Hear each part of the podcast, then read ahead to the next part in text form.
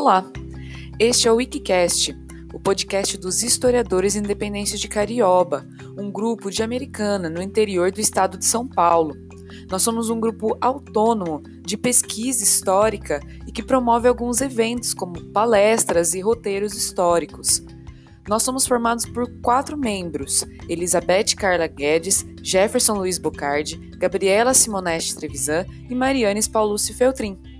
Aqui no Kicast, nós temos como projeto convidar alguns pesquisadores para falar um pouco sobre memória, história, passado, educação, pesquisa. Fique agora com o nosso próximo episódio.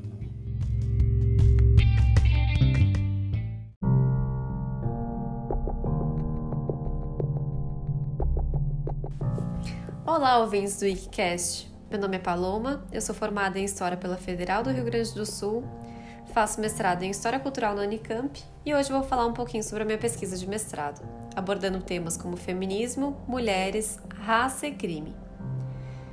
Bom, minha pesquisa parte de um processo criminal de uma mulher de cor, periférica, mãe de oito filhos, que matou o marido em 1940, no interior do Rio Grande do Sul. Sim, uma história bem diferente da maioria das que estamos acostumados a ouvir, em que as mulheres não são aquelas que matam, mas sim aquelas que morrem. Sobre isso, a gente precisa ter em mente que casos como esse são difíceis de serem encontrados.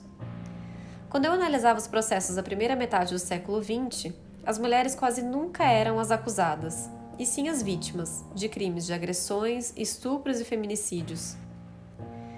Além disso, a gente também precisa saber que, em grande parte dos processos de mulheres que mataram os maridos, suas histórias não são muito diferentes daquelas que encontramos entre os feminicídios. A diferença é que elas apenas tiveram um final diferente.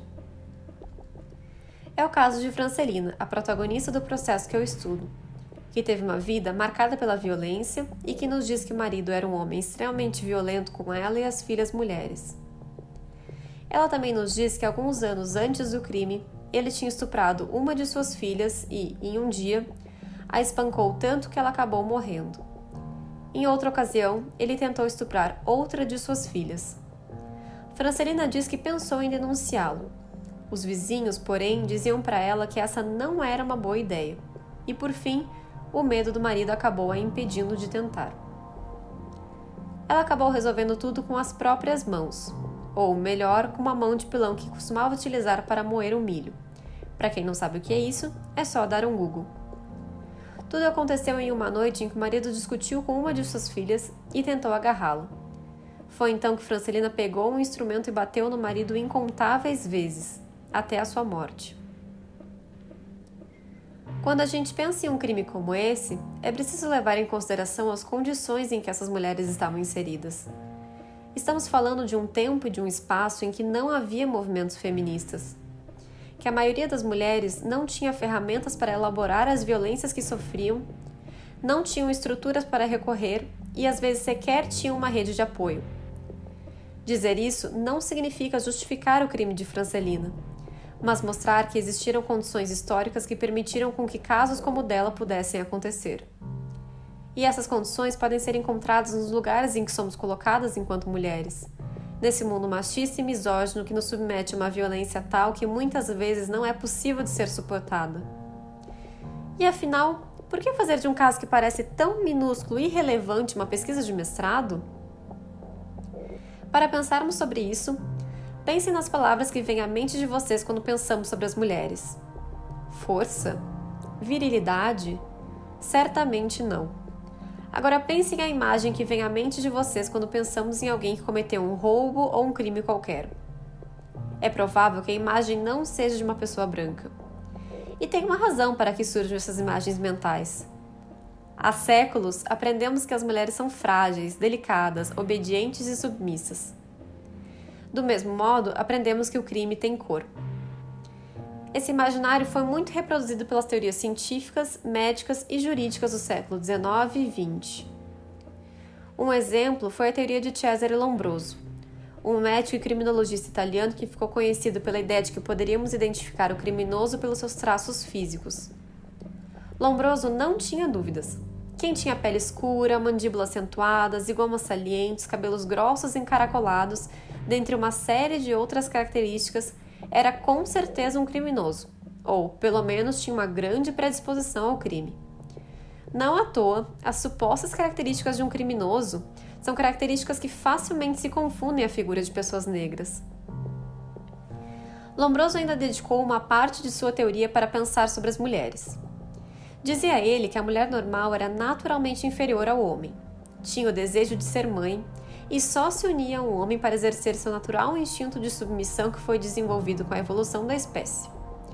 Lombroso não racializa a teoria da mulher normal, mas não é preciso dizer que essa mulher é a mulher branca e burguesa que vive nos centros urbanos.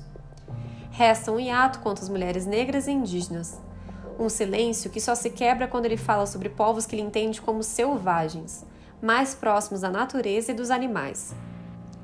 Elas então ocupam o lugar do não humano, o que servia de justificativa para que fossem exploradas, tivessem suas vidas precarizadas e fossem dadas ao trabalho brutal e à procriação.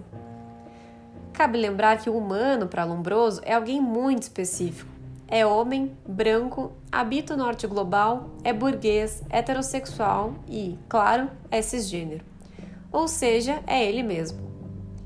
A teoria lombrosiana pode nos parecer absurda, mas é preciso dizer que muito dela ainda está presente em nosso imaginário e que Lombroso é nome de diversos prêmios, ruas e até mesmo de um shopping em São Paulo.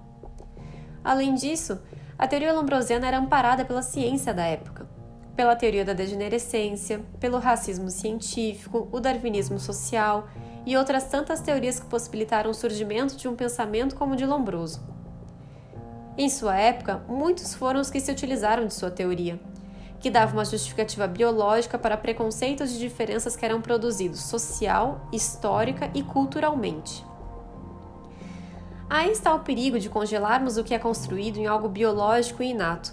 Você não pode mudar o que é fixo e não percebe que o que se parece fixo é construído por referenciais e preconceitos cunhados muito antes de nós.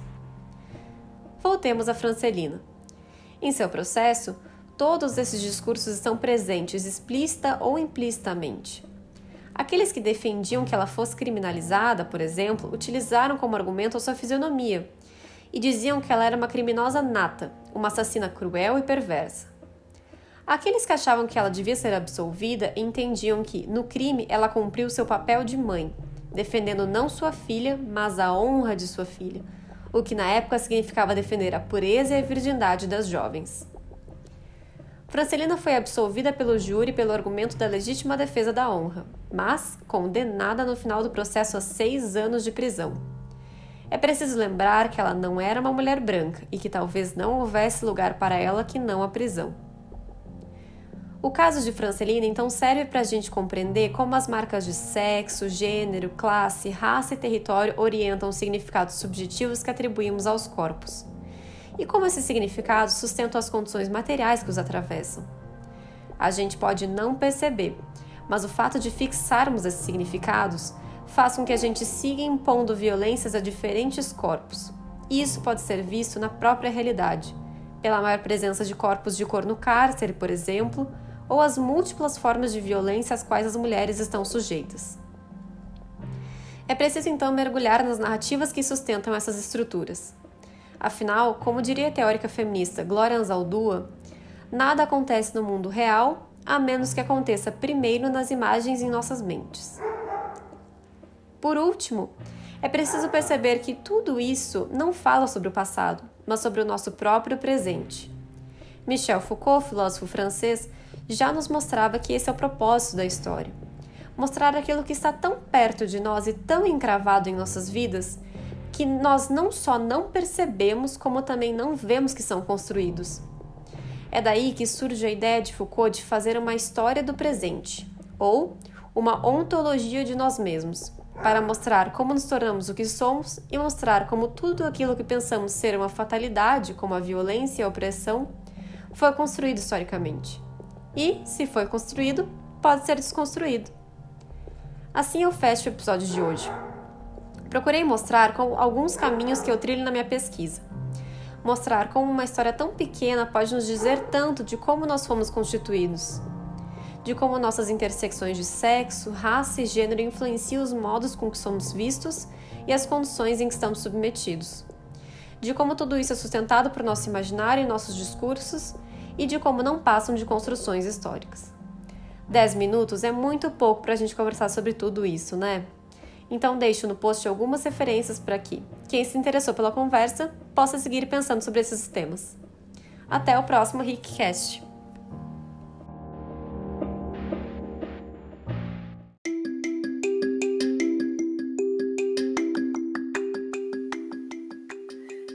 Este foi mais um ICCast. Para quem quiser saber um pouco mais sobre os historiadores independentes de Carioba e seus projetos, acesse facebook.com/historiadorescarioba. Nos encontramos no nosso próximo ICCast.